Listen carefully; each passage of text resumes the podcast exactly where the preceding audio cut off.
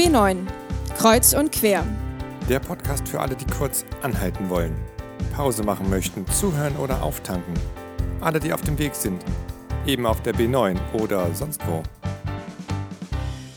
Heute mit Melanie Schmidt.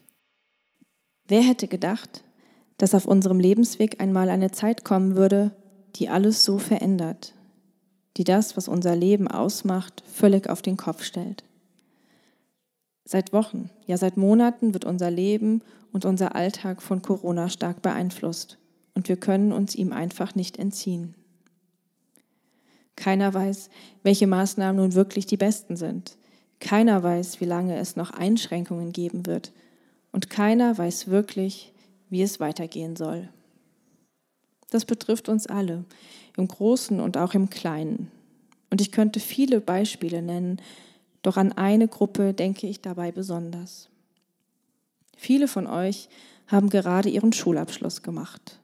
Und auch der lief ganz anders, als ihr es euch gewünscht und geplant hattet. Die Prüfungssituationen waren teilweise bis zum Schluss nicht klar oder unübersichtlich. Die Mottowochen und Partys fielen aus und auch die Entlassfeiern werden ohne große Abschlussbälle und Abschlussfeiern stattfinden. Corona hat euch um einen wichtigen Teil eures Lebens gebracht, den ihr auch nicht wirklich nachholen könnt.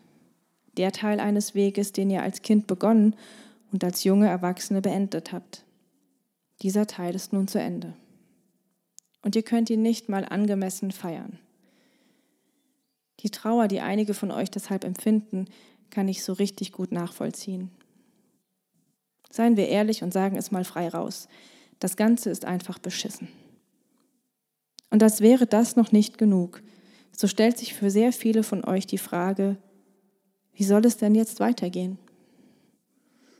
Praktika, die schon lange geplant waren, wurden von Seiten der Praktikumsstelle abgesagt, weil sie aufgrund der Pandemie niemanden zusätzlich aufnehmen können. Auslandsjahre können nicht angetreten werden, weil die entsprechenden Länder Einreiseverbote ausgesprochen haben. Und die Unis wissen noch gar nicht, ob sie zu Wintersemester überhaupt Studienanfänger aufnehmen. Die Liste der Dinge, die jetzt nicht möglich sind, ließe sich ewig füllen. Einige haben die Orientierung verloren und fühlen sich, als würden sie im Dunkeln tappen.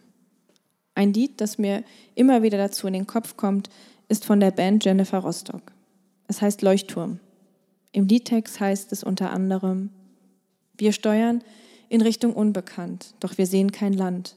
Wo gestern noch mehr Licht war, ist heute kein Licht mehr sichtbar. Ist unser Leuchtturm ausgebrannt? Ich denke, das trifft die Situation gerade ziemlich gut, meint ihr nicht? Die Frage, ob der Leuchtturm ausgebrannt ist. Der Leuchtturm, der einem die Richtung weisen soll und einen davor bewahrt, gegen die Klippen zu steuern. Im Leben gibt es immer mal wieder Zeiten, in denen man sich so fühlt, in denen unsere Pläne durchkreuzt werden, wir das Gefühl haben, ohne Orientierung zu sein und nicht so richtig wissen, wie es weitergehen soll. Leider gehört auch das zu unserem Leben dazu. Und gerade in solchen Situationen ist es tröstlich und gut zu wissen, dass wir keine Angst haben müssen, dass unser Leuchtturm ausbrennen könnte. Dieser Leuchtturm könnte bei jedem von uns was anderes sein.